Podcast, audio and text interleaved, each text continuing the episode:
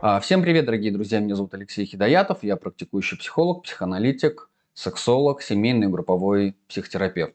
Сегодня мы продолжаем нашу рубрику «Разбор кейсов и случаев, которые вы нам присылаете, или кто-то присылает их за вас». Тем не менее, у нас сегодня есть вот такой случай, я его сейчас зачитываю, а потом постараемся сделать небольшой разбор случай, довольно-таки интересный, хотя, на мой первый взгляд, ответ прям очевидный очевидный. Ну, давайте попробуем разбираться. А, зачитываю так. Нам пишет наша героиня.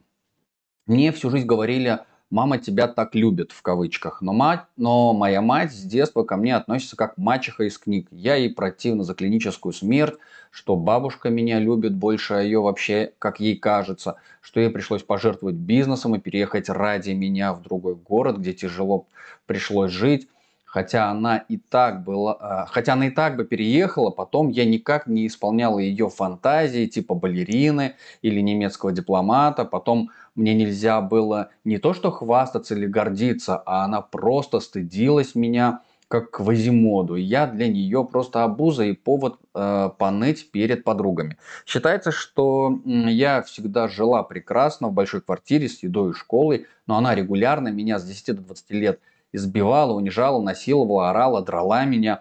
Она забрала у меня все, что было дорого и важно мне. Мой дом, родных, друзей, здоровье, любимые вещи, возможность быть нормальной.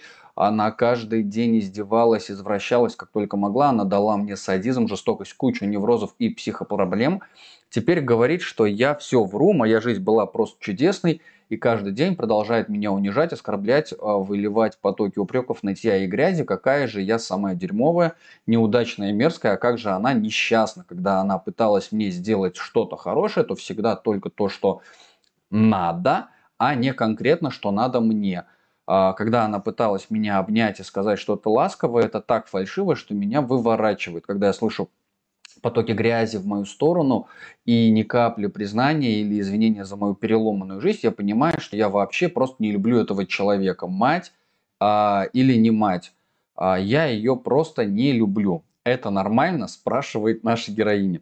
А, почему а, у меня появляется такая усмешка? Потому что, а, а в чем, собственно говоря, вопрос? А, если у вас, ну, прям очень определенные, понятные, ясные какие-то чувства, которые вы описываете, и ваша э, внутренняя реальность, ваша фантазия, ваше внутреннее представление о вашей жизни, то, что там было у нашей героини, ладно, я не к ней обращаюсь, давайте я буду в третьем лице, то, что вот у нее было, у нее есть свое внутреннее представление о том, какая была ее жизнь, зачем сомневаться в представлении этой жизни?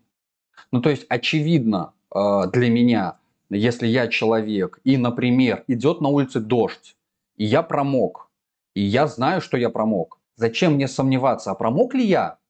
А был ли это дождь? Ну, зачем мне в этом сомневаться? Тут скорее вопрос уже вот, вот отсюда начинается, потому что нормально, ненормальное – это э, ну, не предмет обсуждения этой прошлой жизни. Да, конечно, я понимаю прекрасно, что это просто способ поделиться чувствами, пожаловаться, высказаться о ну, своих тяготах, о своих трудностях жизни, которые были у нашей героини. Безусловно, то, что она описывает, это грустно, а, это вызывает ну, много различных чувств, конечно же, неоднозначных чувств это вызывает, поскольку, поскольку всем нашим слушателям, зрителям а, хорошо известно, что ну, на каждую ситуацию, конечно же, есть несколько взглядов, их далеко не два. Что следует из э, данного письма? Много обиды, э, много злости, непережитых чувств, непрощения, э, скорее всего, с большей степенью вероятности гордыня э, и несмирение, непризнание, в первую очередь себя, не говоря уже о том, чтобы там признавать мать. Понятное дело, что здесь мы уже говорим о таком замкнутом цикле. Меня не признала мать, поэтому я не признаю мать, Поэтому сейчас она меня опять не признает, а вообще по-правильному, конечно же, она должна была в первую очередь меня признать, ну как по правилам, что первое курица или яйцо. Но даже в этом случае, учитывая, э, что описывает наша героиня, вряд ли ее мать сможет сделать сейчас, сегодня, спустя там 30 лет жизни, то, ну 30 или больше, то, чего она не сделала тогда. Ну, то есть, ну, очевидно, рассчитывать на то, что сейчас что-то можно добиться – если тогда это было невозможно получить. Ну, э, это точно граничит с больше такими иллюзорными фантазиями, нежели какой-то реальностью. И выбор нашей героини только такой, сделать для матери то, чего мать не сделала для нее. А, нежность, ласку, любовь, поддержку, принятие. И только потом, после этого, есть шанс, что у них какие-то отношения получатся. Но э, прежде чем это сделать, нужно принять э, свою, свою естественную жизнь, та, которая есть сегодня, то, в чем живет сегодня, то, чего у нашей героини достигла своим путем, не своим путем, не так важно. Вот чтобы у нее появилась ценность. Ну вот ценность, это, собственно говоря, вторая часть проблемы. Э, такое мазохистическое обесценивание э, всея и все в жизни, то, что могло присутствовать или присутствовало э, у нашей героини в ее отношениях в семье с э, ее матерью, в этих отношениях. Большой, конечно же, вопрос, был ли там отец, я бы поисследовал эту историю. Нет, безусловно, рекомендация одна, сто процентов, это личная терапия, долгосрочная, ну, года на два, стабильно, не спеша, а, как гештальтерапия или психоанализ очень даже может быть. А, какие-то другие подходы здесь, ну, я не вижу смысла, чтобы они работали, потому что это довольно долго.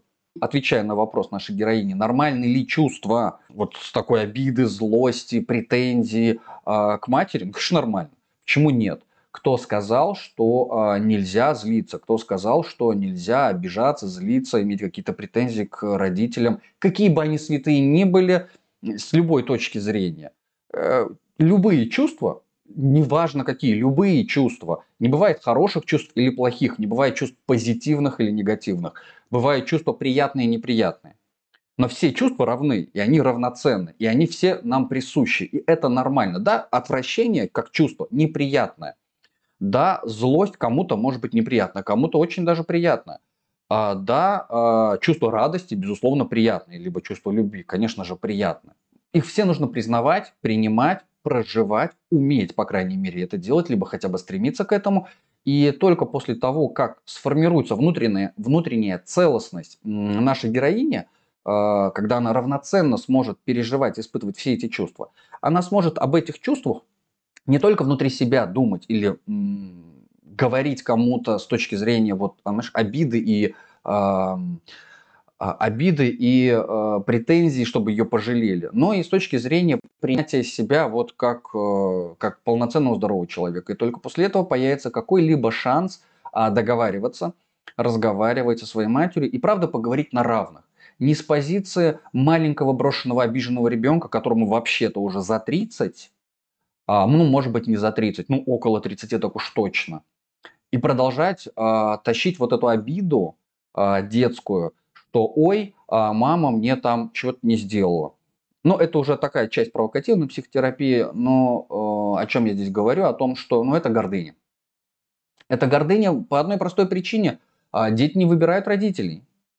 И э, да, это грустно, это страшно, если родители плохи, ну, плохие или там не справляются с своими обязательствами. Или вот там деньги они зарабатывают, а любви они не дают. Или наоборот, любви дают, а деньги не зарабатывают. Ну какая разница? Родители, они такие, какие они есть. Можно сколько угодно э, высказывать свои претензии к ним, но факт остается фактом. Ты как бы уже есть в этой жизни. Перезагрузиться не получится. Другую жизнь не получится сделать. Новых родителей не получится получить или взять, или заново прожить уже не получится. Назад дороги нет. И всяческая а, вот эта ностальгия о боли, о страданиях, о утраченных возможностях получения любви, это всегда гордыня это всегда не принятие ценности того, что есть сегодня, здесь и сейчас. И тогда мы говорим про простой ценности, про большое внутреннее обесценивание. Безусловно, оно было рождено со стороны матери, но сегодня э, ребенок уже не ребенок, и он уже не зависим от матери, а значит, может ценить свою жизнь, ну, технически может, э, полноценно и наслаждаться ей.